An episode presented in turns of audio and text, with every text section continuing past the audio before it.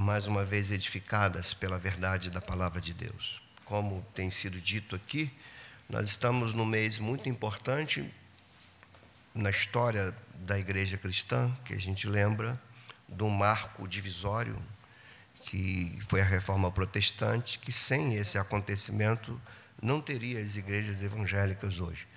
Então, as igrejas evangélicas hoje elas são é, fruto da reforma protestante.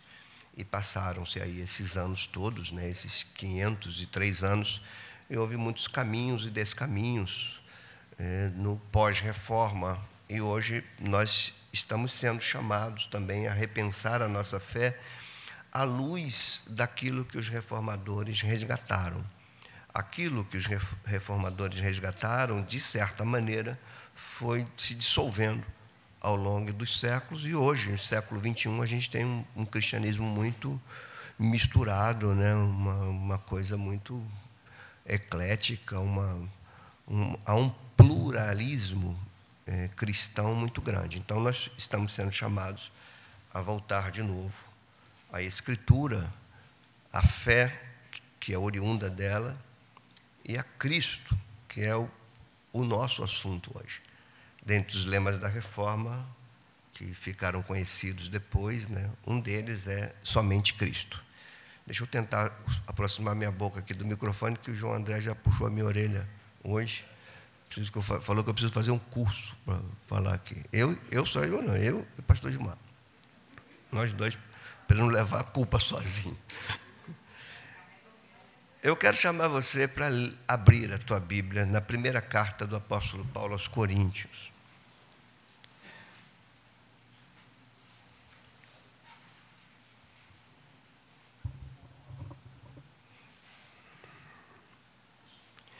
E nós vamos colocar os nossos olhos e abrir o nosso coração para aquilo que o apóstolo Paulo escreveu dos versículos 1 até o 9 do primeiro capítulo. São as primeiras palavras de Paulo, ainda a introdução desta carta tão importante. Eu vou esperar você abrir, os irmãos que estão em casa também. Vamos ler. E você vai ficar com esta porção da Escritura aberta aí nas suas mãos. Que nós vamos falar será extraído daqui, desses nove versículos que diz assim: Paulo, chamado pela vontade de Deus para ser apóstolo de Jesus Cristo, e o irmão Sóstenes. A igreja de Deus que está em Corinto, aos santificados em Cristo Jesus, chamados para ser santos, com todos os que em todo lugar invocam o nome do Senhor Jesus Cristo, Senhor deles e nosso Graça a vós outros e pais da parte de Deus, nosso Pai, e do Senhor Jesus Cristo. Sempre dou graças ao meu Deus a vosso respeito, a propósito da sua graça que foi dada em Cristo Jesus, porque em tudo fostes enriquecidos nele, em toda palavra, em todo conhecimento, assim como o testemunho de Cristo tem sido confirmado em vós de maneira que não vos falte nenhum dom, aguardando vós a revelação de nosso Senhor Jesus Cristo, o qual também vos confirmará até o fim, para seres irrepreensíveis no dia do nosso Senhor Jesus Cristo. Fiel é Deus, pelo qual fostes amados à comunhão do seu Filho Jesus Cristo, nosso Senhor. Senhor, nós oramos, inclinamos nosso coração e suplicamos que a nossa mente seja cativa à iluminação do teu espírito e à revelação da tua palavra na Escritura.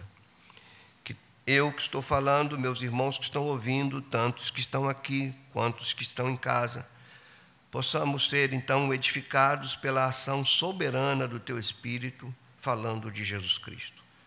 Assim nós oramos e nós te agradecemos, Senhor, no nome de Jesus Cristo. Amém.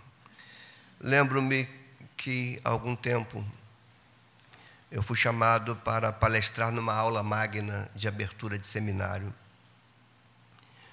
E eu fiz a minha palestra lá, relacionando a importância do conhecimento teológico para a igreja, para a formação cristã. E eu me lembro que quando eu acabei de pregar um pastor, tinham vários pastores lá, né? E um deles se aproximou de mim, dizendo, com os olhos é, cheios d'água, ele dizia assim: muita coisa me chamou a atenção no que você pregou, na tua fala, mas uma mexeu especialmente comigo quando o Senhor falou: Cristo precisa ser devolvido à igreja e a igreja precisa voltar-se para Cristo. Ele ficou impressionado com isso, mas eu falei uma grande realidade que talvez não seja percebida. Esse lema da reforma somente Cristo parece que é um brado óbvio. Qualquer cristão tem isso verbalizado, né? Somente Cristo. Então parece algo assim óbvio que todo mundo sabe. No entanto, nós devemos entender esta verdade é, com toda a sua amplitude e com todas as suas implicações. E é possível que, ao falar disso, nós tenhamos que reconhecer que isso está mais no discurso do que em algo que está de fato entranhado na igreja e nas nossas vidas.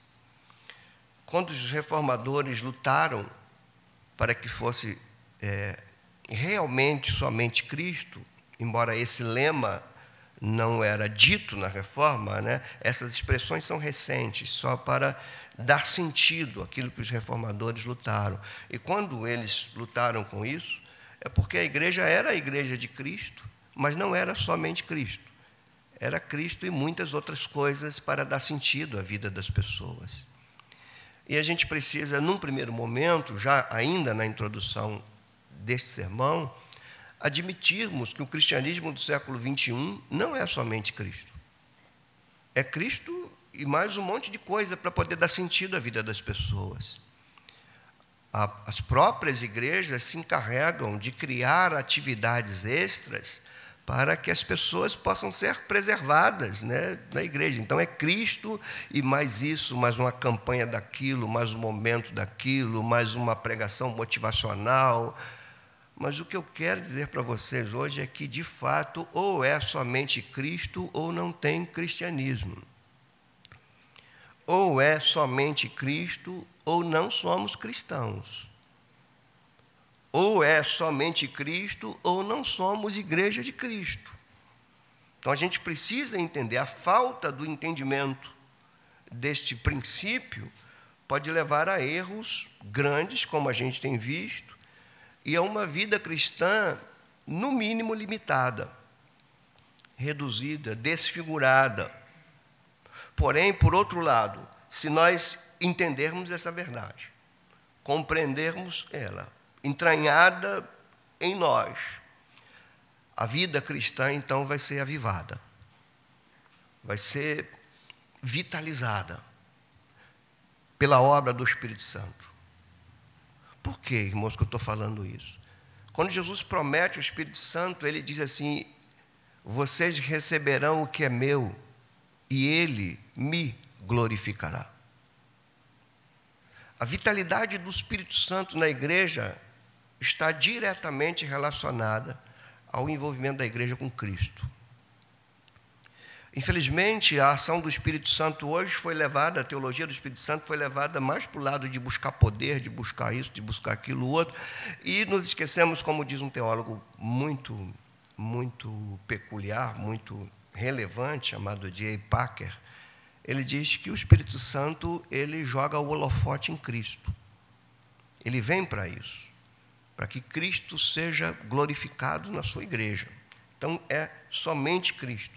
Se por um lado nós desconhecermos isso, nossa vida cristã é, é rala, é indiferente, como a gente tem visto, pessoas que não sabem lidar com os momentos difíceis da vida, é, pessoas frágeis, um cristianismo de movimento, um cristianismo de evento, um cristianismo de entretenimento, que as pessoas precisam se preservar firmes, e como já não é somente Cristo há muito tempo, então se coloca um monte de coisa na igreja para as pessoas pelo menos terem um alívio de fim de semana. E cristianismo não é alívio de fim de semana. Cristianismo é desenvolvimento de uma vida de pessoas fundamentadas sobre o único alicerce chamado Jesus Cristo. Ele é o mesmo ontem, hoje e eternamente.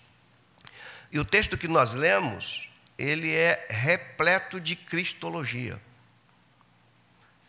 Não sei se vocês notaram quando eu li o texto, o tom da minha voz, de quantas vezes esse texto cita Jesus Cristo, Jesus Cristo, Jesus Cristo, Jesus Cristo, nesses nove versículos que nós lemos.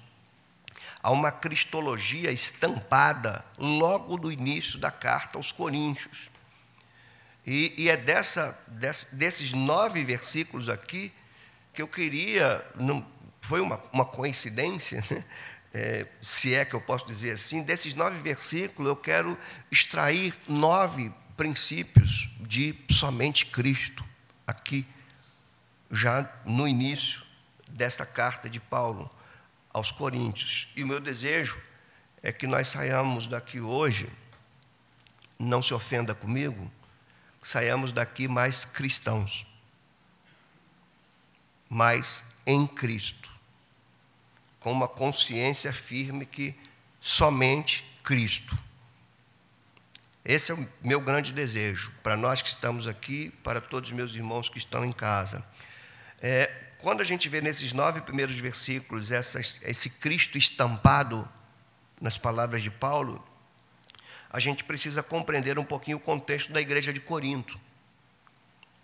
Uma cidade da Grécia, Paulo ficou ali um ano e meio pregando Cristo ele vem de um, de um, de um roteiro missionário extremamente exaustivo e chega na cidade de Corinto, como ele mesmo diz, ele chega ali em fraqueza. E ele prega o evangelho de Jesus Cristo ali e nasce uma igreja. Só que essa igreja nasce dentro de uma cultura grega, envolvida com muitos conceitos gregos, e Corinto uma cidade grega era acostumada com jogos e havia entranhado na cultura daquelas pessoas ah, o desejo pelo pódio, pela vitória, pela glória. Isso era próprio da cultura da cidade, que estava entranhada na mentalidade cristã daquela igreja. Por isso, uns eram de Paulo, outros eram de Pedro, outros eram de Apolo. Não é porque eles gostavam mais, porque eles achavam que aquele ali ia dar mais proeminência. E Paulo, então, e por conta disso, de Cristo mais a busca da minha glória, nessa igreja havia problemas sérios, havia problemas morais, éticos, havia disputas entre os irmãos, litígio, e a disputa era pelo prazer de ganhar do outro. Era próprio da cultura isso. Então, esse é um conceito, ou melhor, é um, esta era uma das características da igreja de Corinto, uma igreja dividida, uma igreja que buscava glória para si mesma, as pessoas, os próprios dons espirituais não eram para a glória de Deus, era para que as pessoas se sentissem superiores às outras. E o, o dom mais desejado era o dom de línguas. Parece que tem alguma coisa a ver com, com o cristianismo de hoje. Pessoa parece que tem o dom de línguas, é o mais espiritual de todos. E Paulo, e Paulo inclusive, ele desaprova o uso de línguas no culto. Acho que a igreja deixou de ler isso, isso não faz parte da teologia cristã hoje. Ele desaprova isso. Se esse dom para ser usado, somente você e Deus. Não você com todo mundo. O que, que você quer fazer aqui? Você quer aparecer para todos? Era o que Paulo dizia aos coríntios. E dentro desta carta aqui, ele tem a intenção de nada menos de voltar, de, de, de corrigir essa igreja, é, trazer a correção sobre os desvios dessa igreja. Havia desvios comportamentais por conta de uma má compreensão teológica. O que leva ao que a gente tem falado. A má compreensão teológica vai levar a uma má é, conduta cristã. E Paulo então corrige a conduta cristã, não reparando os galhos, mas indo na raiz. E a raiz é Cristo. O ponto central, essa carta é uma carta cristológica, corrigindo desvios da igreja e trazendo de volta para o fundamento que é Cristo. Eu separei aqui três porções dessa carta para ratificar isso. Como na mente de Paulo, ele queria corrigir os desvios daquela igreja com o seguinte lema: somente Cristo. Ou seja, não é Cristo e mais eu, não é Cristo e mais Pedro, não é Cristo e mais Apolo, não é Cristo e o pódio que vocês desejam. Vocês precisam só de Cristo e mais nada. Quando você lê, por exemplo, o capítulo 1, nos versos 22 a 25, você não precisa abrir, eu leio para você, até porque nos primórdios do cristianismo a palavra era ouvida e não lida. No capítulo 1, nos versos 22 a 25, ele vai dizer assim: porque tanto os judeus pedem sinais como os gregos buscam sabedoria, mas nós pregamos Cristo crucificado. Esse é o ponto. Pregamos a Cristo crucificado. E ele diz: esse Cristo crucificado é escândalo para os judeus, era loucura para os gregos ou para os gentios. E permita-me aqui parafrasear: é como se ele dissesse, é escândalo para os judeus, é loucura para os gentios, mas eu não estou nem aí para eles. Não estou nem aí para aquilo que eles querem. Ele diz: Mas para os que foram chamados, tanto judeus como gregos, nós pregamos a Cristo. E ao se referir a Cristo, ele diz: é poder de Deus e sabedoria de Deus em Cristo. Porque a loucura de Deus é mais sábia do que os homens e a fraqueza de Deus é mais forte do que os homens. Então, esse é um ponto que deixa logo claro no primeiro capítulo, né, nos versículos que seguem aquele que nós lemos, como Paulo está lidando um dilema ali, judeus querendo sinais, gregos buscando sabedoria, e Paulo dizendo: não estou nem aí para vocês, eu estou pegando Cristo. É Cristo, ele pode ser escândalo para aqueles que esperam alguma coisa, eles podem, ele pode ser loucura para aqueles que confiam no saber humano mas para os que são chamados, ele é suficiente. Somente Cristo. Quando você vai para o capítulo 2, os versículos 1 a 3, os versículos 1 e 2 já são suficientes. Ele diz assim: Eu, irmãos, quando fui ter convosco, anunciando-vos o testemunho de Deus, não o fiz com ostentação de linguagem ou de sabedoria. E aqui está o ponto 2, o verso 2. Porque decidi nada saber entre vós senão a Jesus Cristo e este crucificado. Talvez pastores e pregadores como eu deva ler esses versículos talvez umas dez vezes por dia, esse versículo 2 aqui. E ao ler isso, decidir, decidir pregar somente Cristo. Anunciar somente Cristo, parar de ficar inventando coisa na igreja. Parar de inventar e coisas, isso irmão criou um vício tão grande na igreja que as igrejas enchem hoje não é por pessoas buscando a Cristo.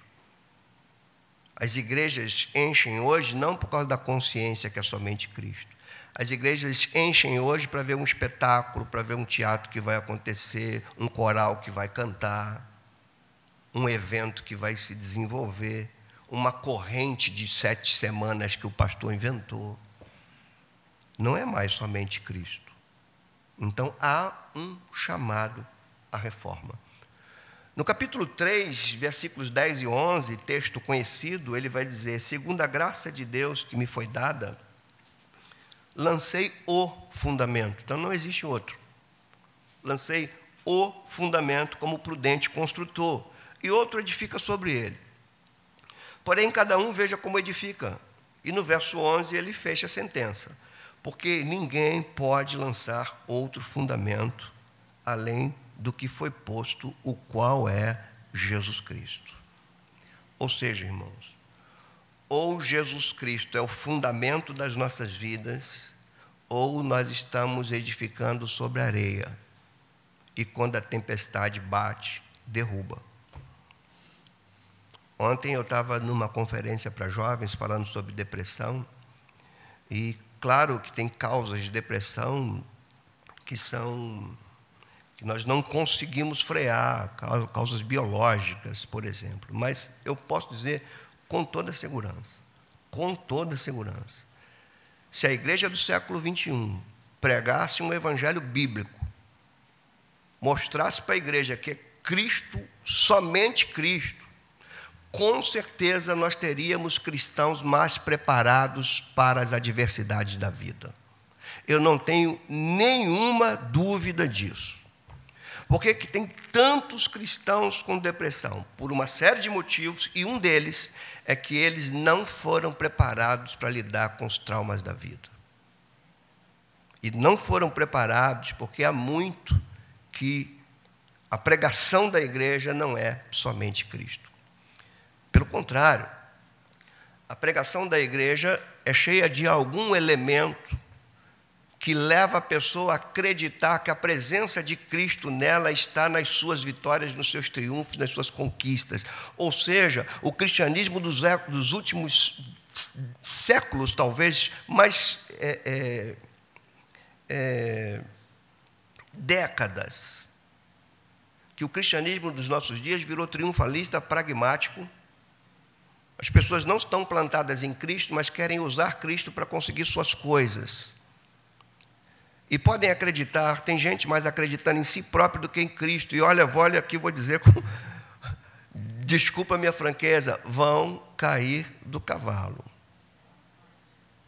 Edificar na areia. Você vai em muitas reuniões e palestras, você sai de lá motivacionado, porque o palestrante foi lá para te motivar. E ele está trazendo motivações, aqui é o ponto, ele traz motivações cujo poder sai de você mesmo. Você é capaz, você pode, você vai, você consegue. É claro que nós temos a capacidade em Cristo, em Deus. Mas é muito perigo quando nós falamos de Jesus, mas acreditamos em nós mesmos. Quando a vida virar aquela curva, assim, que você não sabe o que está te esperando ali, quando a vida te bater, se você não entender que é somente Cristo, você cai. E eu repito, o cristianismo da minha geração não preparou pessoas para os reveses da vida. Preparou pessoas para a conquista, para a vitória. Tanto é que quando alguém está com um momento triste ou difícil, é interpretado como não tem fé, ou está em pecado, ou é o demônio é a falta de entendimento da igreja. Somente Cristo. Bom, irmãos, dito essas coisas, eu queria tratar com vocês aqui nove expressões desses nove versículos que nos remete à ideia de que é somente Ele. Não pode ser Ele e mais outro. E se não for somente Ele, é nada. Primeiro está no versículo, logo, logo no primeiro versículo, que o texto vai dizer que nós somos chamados somente para Ele. Paulo vai dizer no verso 1, Paulo, se referindo a ele mesmo, chamado, ou seja, não foi iniciativa dele, chamado pela vontade de Deus, e ele diz para ser apóstolo. De quem? De Jesus Cristo. Isso, aí você pode pensar, mas isso são os apóstolos. Não, quando ele escreve a sua carta aos Romanos, no capítulo 1, versos 5 e 6, ele vai dizer assim: Por intermédio de quem viemos a receber graça e apostolado por amor do seu nome, para a obediência da fé entre todos os gentios, e se refere aos Romanos da seguinte maneira: De cujo número sois também vós, chamados para serdes de Jesus Cristo.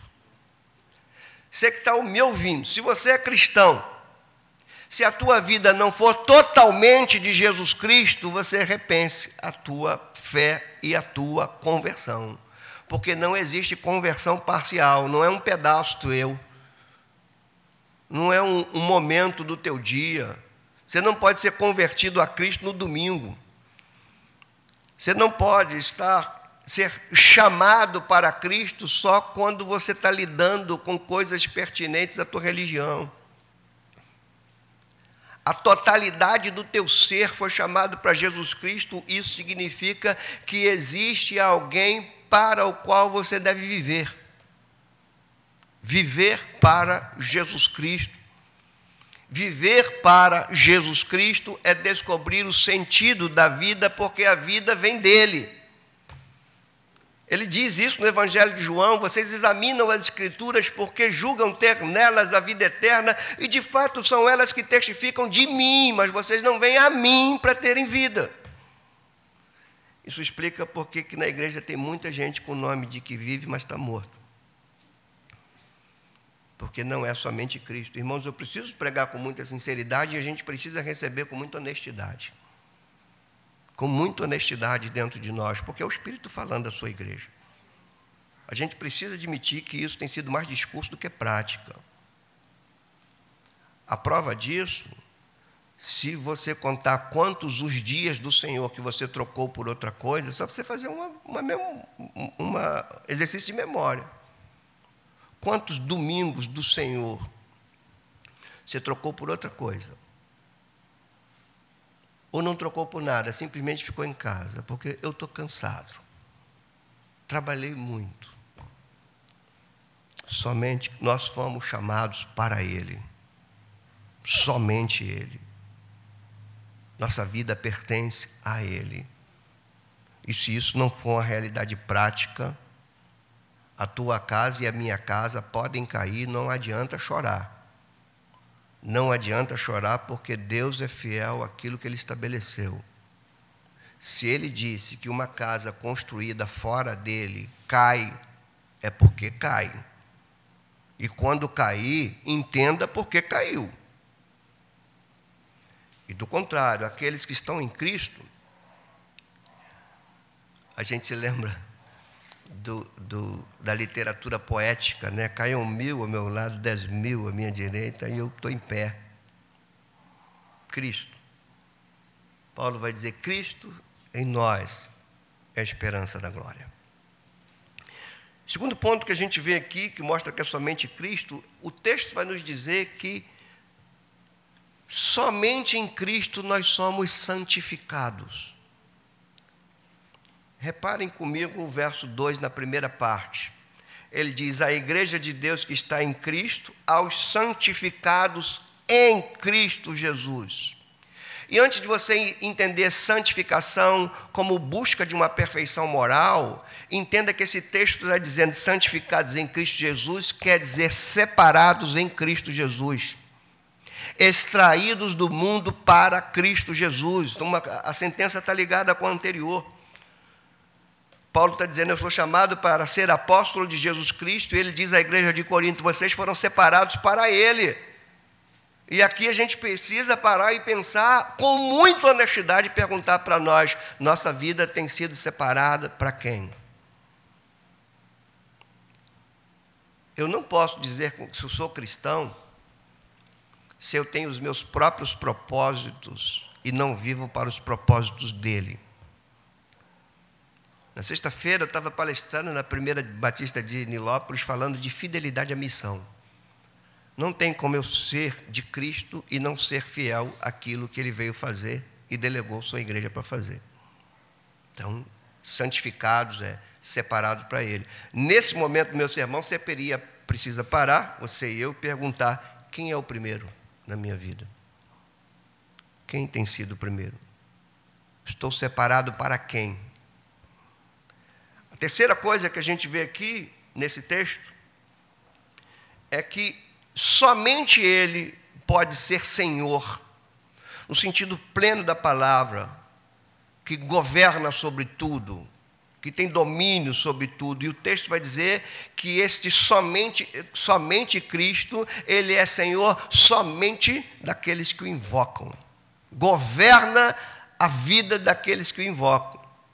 Os outros que não invocam o nome dele estão debaixo da soberania dele, mas entregues a si mesmos. Como diz o Salmo, 80, o Salmo 81, Ah Israel, se tu me ouvisses, ah, se você andasse nos meus mandamentos, como tu não quiseste andar nos meus mandamentos, eu vos entreguei as suas próprias escolhas. Deus deixou de ser soberano? Não. Mas por sua soberania, ele entrega as pessoas a si próprias. Quando você lê aí comigo o verso 2, na segunda parte, ele vai dizer: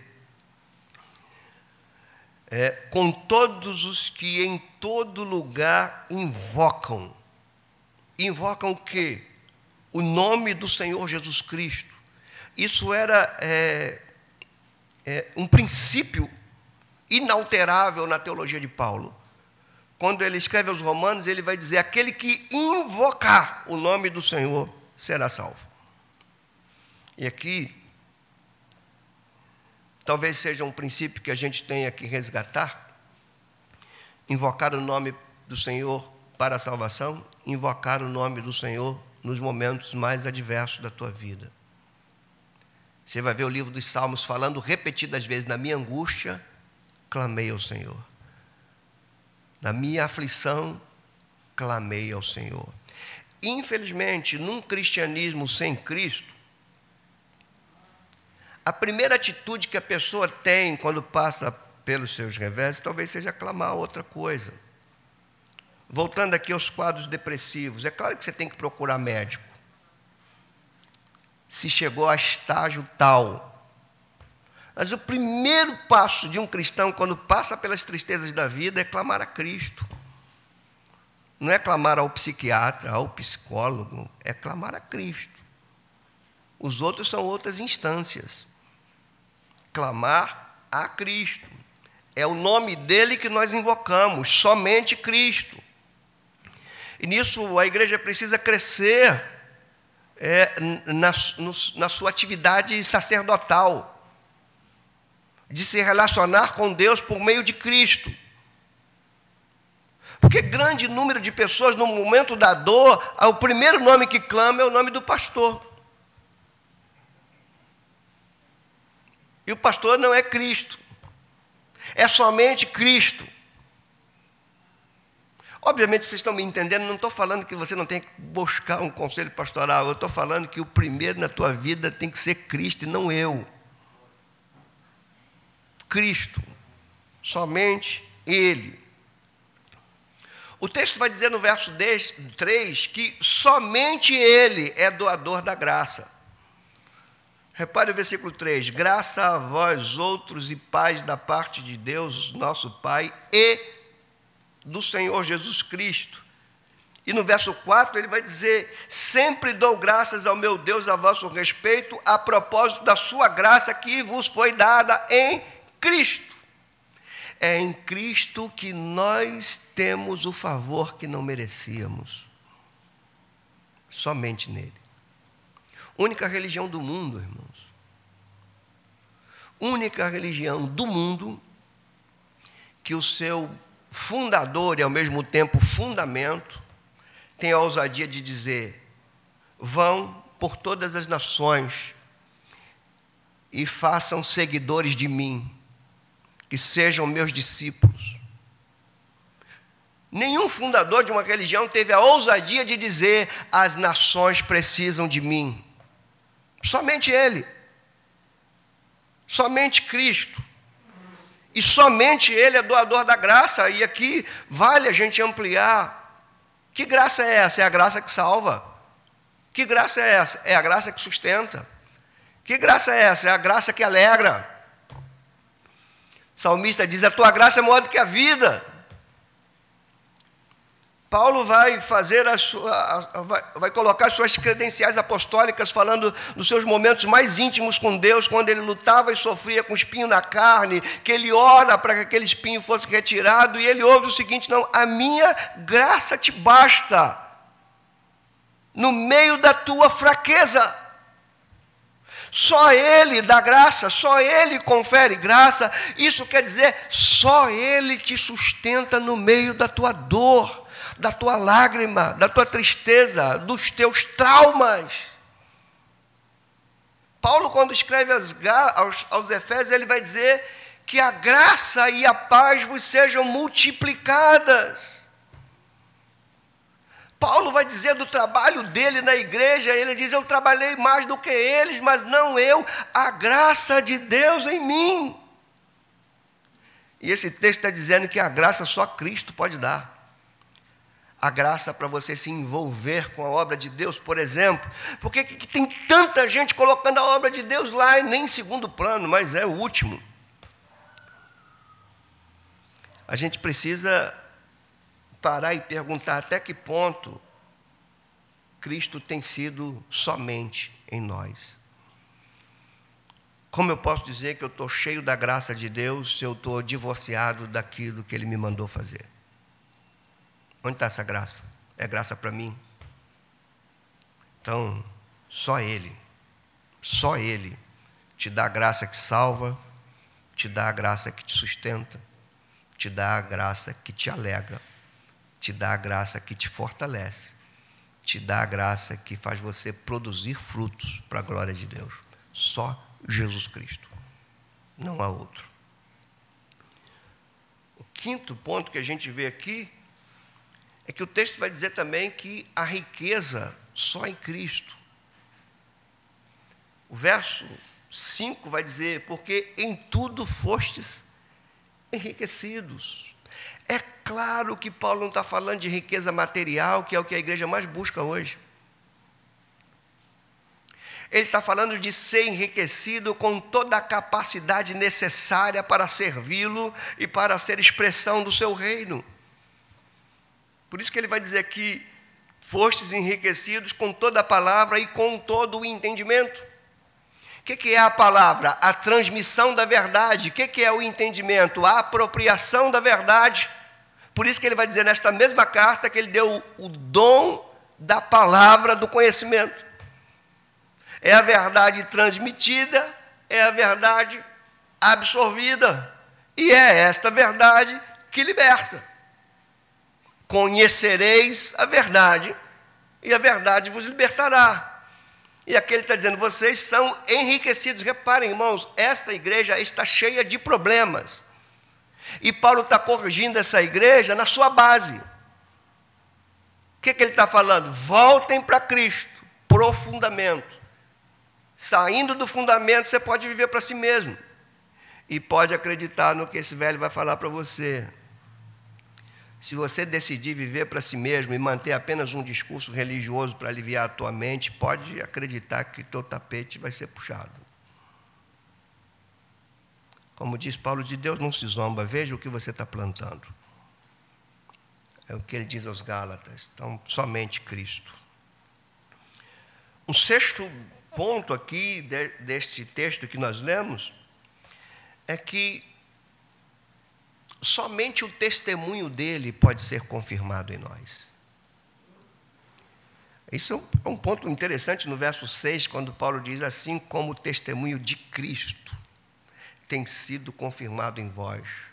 Paulo está dizendo aqui, vocês lembram quando eu li o, o capítulo 2 que diz: Eu decidi pregar Cristo, somente Cristo e esse crucificado. Ele agora está dizendo: olha, o testemunho de Cristo foi confirmado em vocês. Isso nos leva a pensar duas coisas. O que gerou a nossa vida cristã foi o testemunho de Cristo ou algo que nos ofereceram de bom usando o nome dele? O que gerou a nossa vida cristã foi o testemunho de Cristo crucificado e ressuscitado ou o que gerou a nossa vida cristã foi você encontrar um grupo de amigos que diz que você é bonitinho, legalzinho, que você é melhor das pessoas, que você é poderoso. Aí você entra nessa igreja e fala: Aqui eu me encontrei. Você se encontrou com aquilo que você queria, menos com Cristo. Com Cristo, não. Não é o testemunho de Cristo que está sendo confirmado em você. É outra coisa. Então preciso pensar qual foi o testemunho que criou a minha vida cristã e qual o testemunho que eu estou querendo que seja confirmado nos outros. Isso nos leva a pensar que só faz discípulo quem é discípulo. Ide, façam discípulos. Para quem Jesus falou isso? Para aqueles que ele fez discípulos. A igreja é chamada para ser aquela que faz discípulos que faz seguidores de Jesus Cristo, somente de Jesus. Quando a igreja começa a se aparelhar toda, para as pessoas entrarem e ficarem, porque tem conforto, porque o ar-condicionado não deixa você passar no calor, porque a estrutura é boa, a estrutura física é boa, ah, o pastor é bonitinho, anda arrumadinho, tem um ternozinho engomado, não como esse aqui, que quando tirar daqui ele sai andando sozinho, mas quando as pessoas entram por isso, aí eu gostei por causa da recepção, vou ficar lá por causa da recepção, vou ficar lá por causa disso, eu vou ficar lá por causa daquilo outro. Não é o testemunho de Cristo que está sendo firmado na pessoa. Com isso, eu não estou dizendo que a igreja não tem que ter uma estrutura, não tem que ter um conforto, não tem que ter banheiros limpos, não tem que ter pessoas educadas recebendo. Tudo isso tem que ter numa igreja, mas a pessoa não pode ficar na igreja por causa disso. Ela tem que ficar na igreja por causa do testemunho de Cristo sendo firmado nela. Do contrário, quem não entra por Jesus sai por causa de pessoas. É somente Cristo. Quantas pessoas vocês ouviram ir para o mundo? Ah, por quê? Porque a igreja, as pessoas, é isso, aquilo, aquilo, eu vou agora viver a minha vida. Porque o testemunho que foi firmado ali não é o testemunho de Cristo, é o testemunho de pessoas.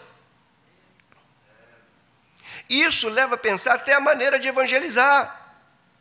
Ninguém é salvo por ouvir teu testemunho. As pessoas só são salvas se se arrependerem e crerem em Jesus Cristo. Do contrário, não são salvas.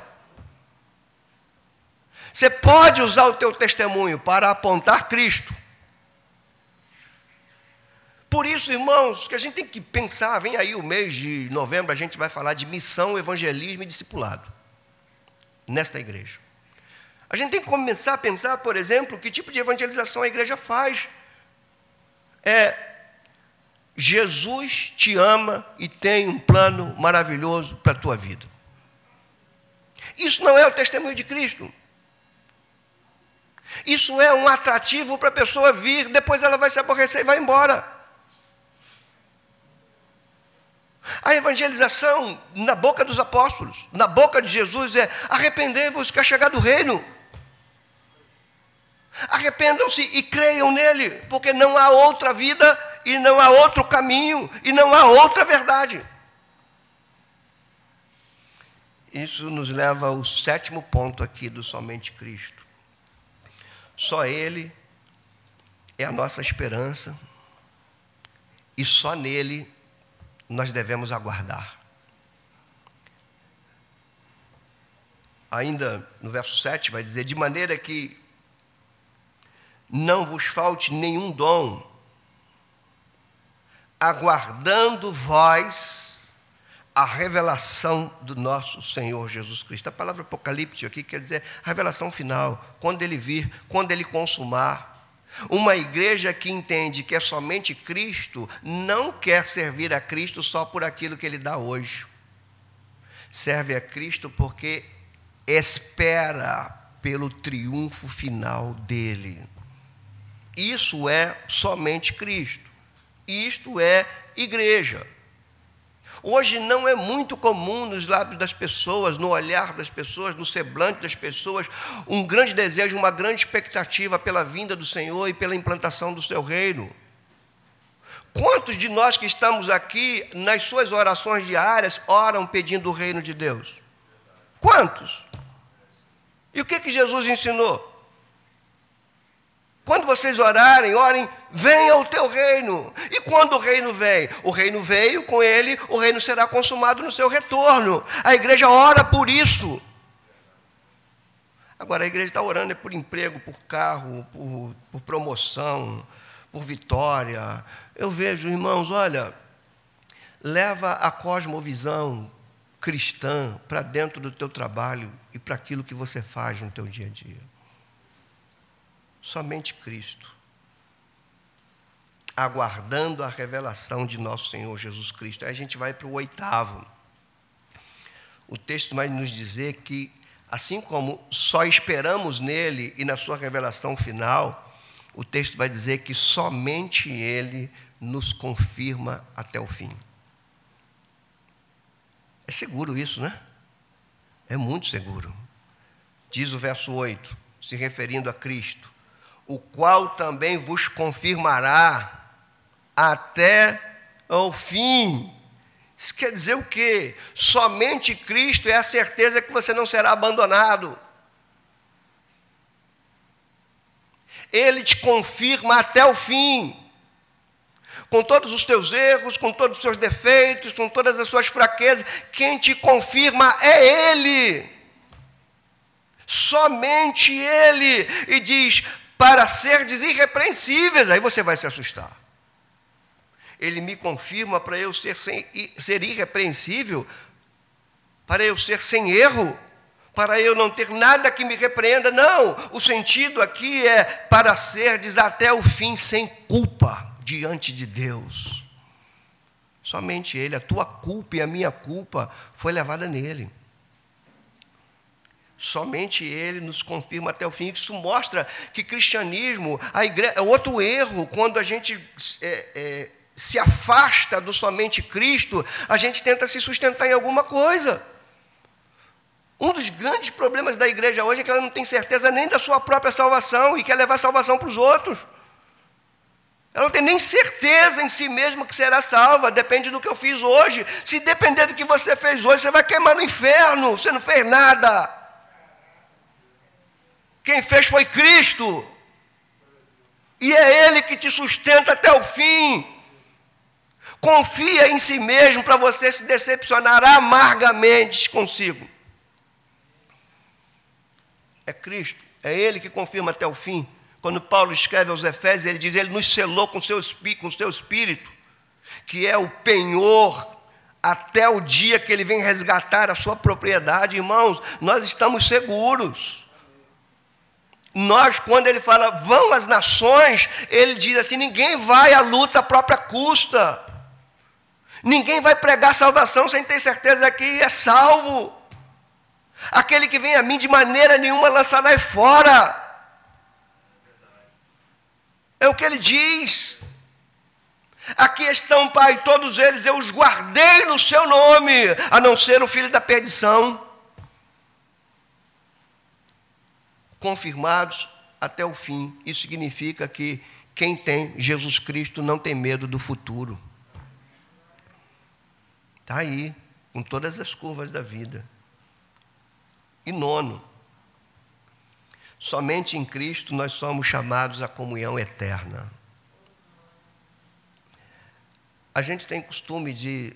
Aliás, algumas pessoas não têm mais costume de ler Bíblia dentro da igreja, eu estou falando da igreja. Não tem costume. Se a gente fizer uma enquete aqui, falar assim, quantas vezes você pegou na Bíblia essa semana? Você não precisa nem responder, que talvez você fique com vergonha. Mas quando a gente lê um versículo, outro, outra questão hoje da igreja é que ela se.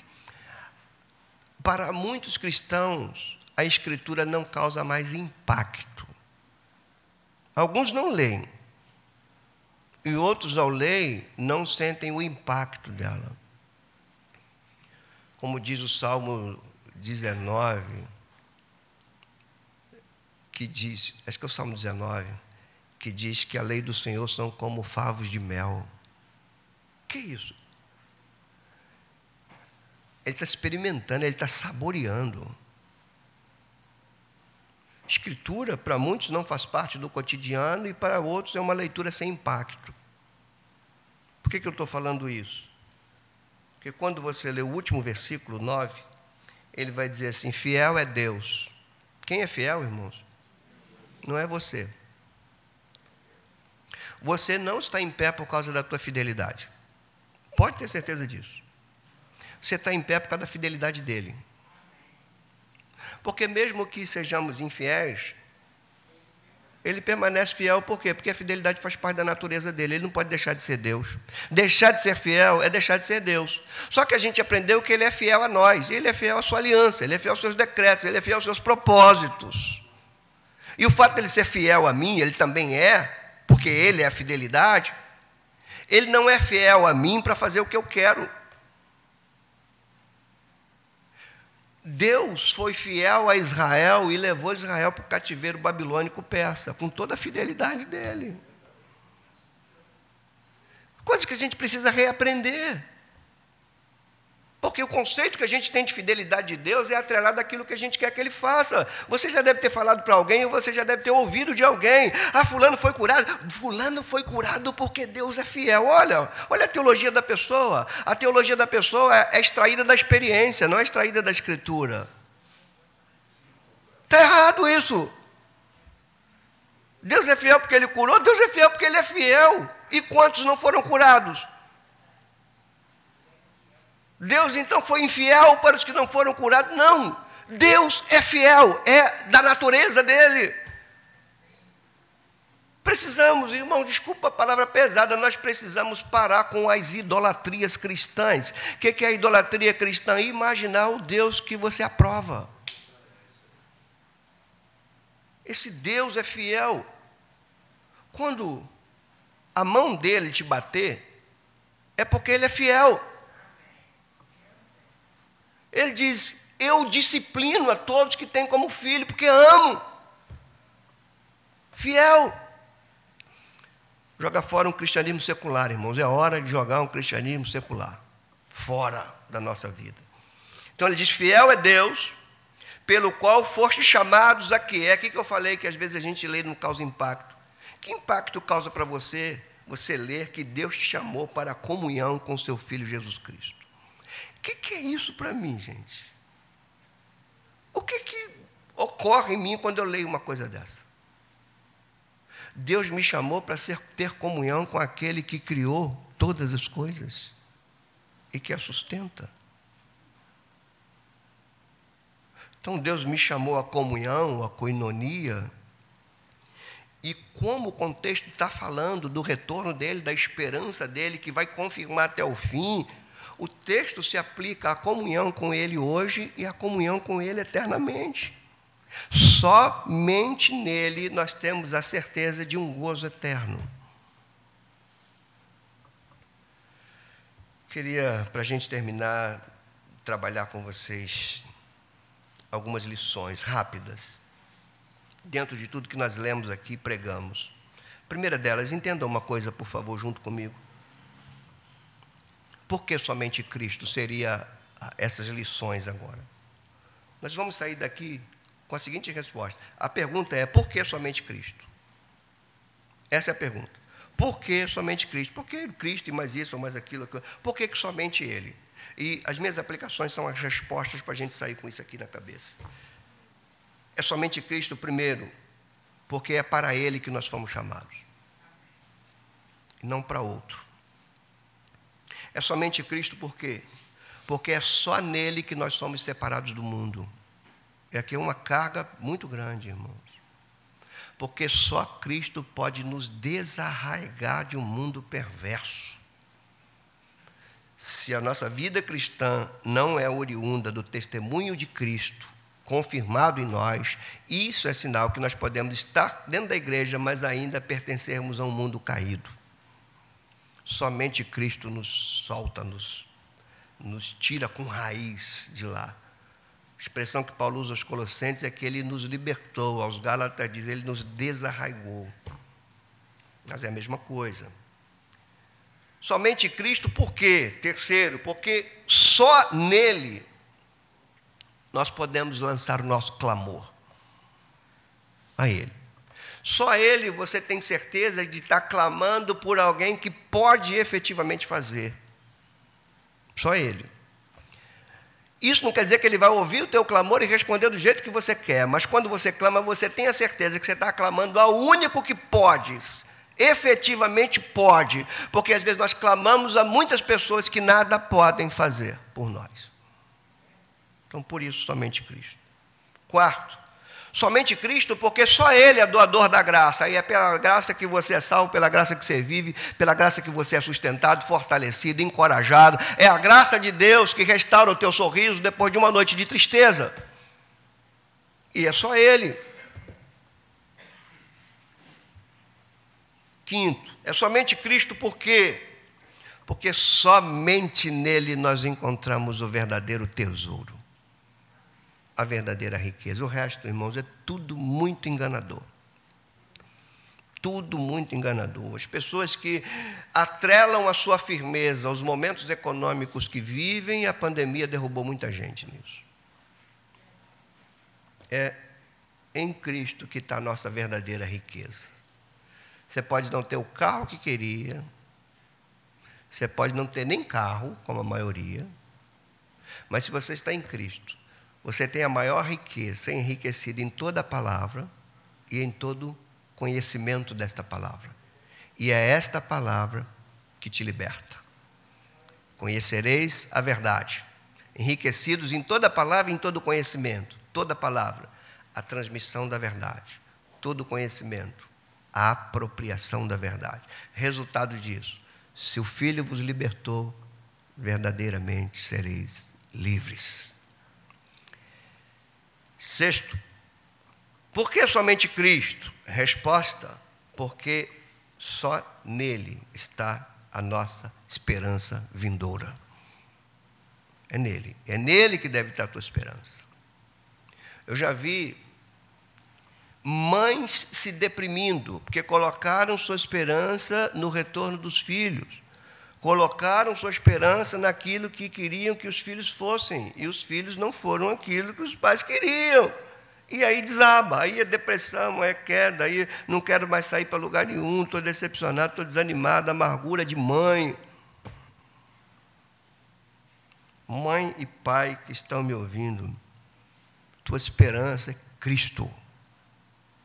Todos podem virar as costas para você. Ele nunca. Todos podem te decepcionar. Ele nunca. Por quê? Porque nele não há mudança, nem há sombra de variação. Ele é o mesmo ontem, hoje e eternamente. É seguro. Sétimo. Por que somente Cristo? Porque somente Ele vai te confirmar até o fim no meio das pedradas da vida, no meio das curvas perigosas, no meio dos traumas, no meio da decepção com você mesmo, no meio da decepção dos pecados que você comete. Só Ele. Só Ele. Só por causa dele nós estamos em pé. Porque você parar e olhar para a tua vida, se você fizer assim, rapidamente, você faz um retrato assim, ou melhor, você faz uma lista rapida, rapidamente na tua mente de três pecados que muito te entristeceram. É claro que se eu vou fazer a lista, vai muito mais. Né? Três pecados que muito te entristeceram. Esses três não te separaram dele. Porque ele leva até o fim. Aquele que começou a boa obra, completa, termina. E por último, é somente em Cristo que nós temos a certeza de uma comunhão eterna. Então, por que somente Cristo? Porque só nele eu tenho certeza que vai passar céu, vai passar terra, até a morte virá, mas eu estarei eternamente com Ele e terei um gozo que nunca mais verei lágrimas, tristezas, dores, e é somente em Cristo que eu tenho isso. Irmãos, a gente termina. Certa vez ele mesmo falou assim: Eu sou o caminho, a verdade e a vida que, que a gente vê aqui em Cristo? O lema da reforma. Quando ele diz assim, eu sou o caminho, eu sou a verdade, eu sou a vida, o que, que ele está dizendo? Somente eu. Mas ninguém. Somente Ele. Que nós possamos então, irmãos, rever Cristo como nosso único fundamento, razão da nossa total entrega. Eu lembro, só para a gente terminar, das palavras do apóstolo Pedro, quando Jesus diz para os seus discípulos assim: se vocês quiserem ir com eles, podem ir. E Jesus e Pedro diz assim: Para onde? Ou para quem nós iremos? Só tu. Somente Cristo. Só tu tens palavra de vida eterna. Esse mesmo Pedro encara o sinédrio, o mesmo que crucificou Jesus e diz com muita ousadia nas barbas daqueles hipócritas.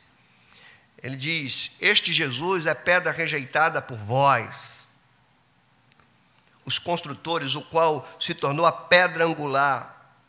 E diz assim: Não há salvação em nenhum outro, porque debaixo do céu não existe nenhum outro nome dado entre os homens pelo qual importa que sejamos salvos. Somente Cristo.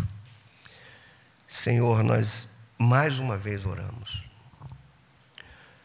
mas oramos nos convertendo a Ti. E aqui, meus irmãos, antes mesmo de orar, eu quero fazer um convite a você que está me ouvindo. Examine a tua vida e pergunte para si mesmo se na tua vida tem sido somente Cristo. E se você admitir que não, converta-se hoje. Aí no teu lugar. Converta-se. Não vale a pena levar uma carreira solo. Não vale a pena colocar a tua esperança em outra coisa. Você vai sofrer. Aí, com Cristo eu não sofro, sofre. Só que você sabe passar pelo sofrimento. Porque a Bíblia diz que com Ele sofremos. Uma coisa é sofrer com Ele, e outra coisa é sofrer sozinho. Sofra com Ele. E Ele sabe o que é padecer. Senhor, nós nos curvamos diante de Ti, que Tu possas encontrar aqui e naqueles que estão em casa corações dispostos, dispostos a voltar-se para Ti, a se converterem, a dizer somente Cristo na minha vida. Que seja um tempo de reconhecimento, que seja um tempo em que Teu Espírito possa convencer dos nossos pecados, dos nossos desvios, da nossa vida divorciada dos nossos discursos religiosos, dominicais. Perdoa-nos se falamos que é somente Cristo, mas sequer temos comunhão com a palavra dele. Perdoa-nos, Senhor, se falamos que é somente Cristo, mas quando der tempo, quando não tiver outra coisa para fazer, eu vou lá cultuá-lo. Perdoa-nos. Que sejamos de fato uma igreja que reconheça que é somente Jesus Cristo. Teu nome, Pai, é glorificado no Filho.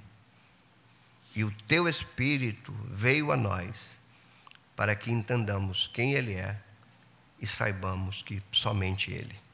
Seja assim com minha vida, com meus irmãos e com todos que estão em suas casas. Em nome de Jesus. Amém. É isso, meus amados irmãos. Somente Cristo.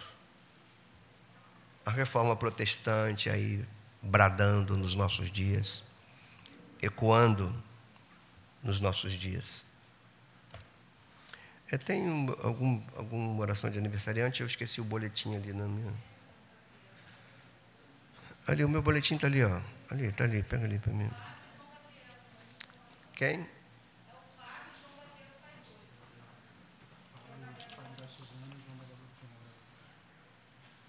Tem a Cristiane lá, filha da Fafá, que é lá de Jacarepaguá. Ela fez quarta-feira, se eu não me engano. Então nós vamos agradecer pelo nosso irmão Fábio, João, Gabriel, é um jovem.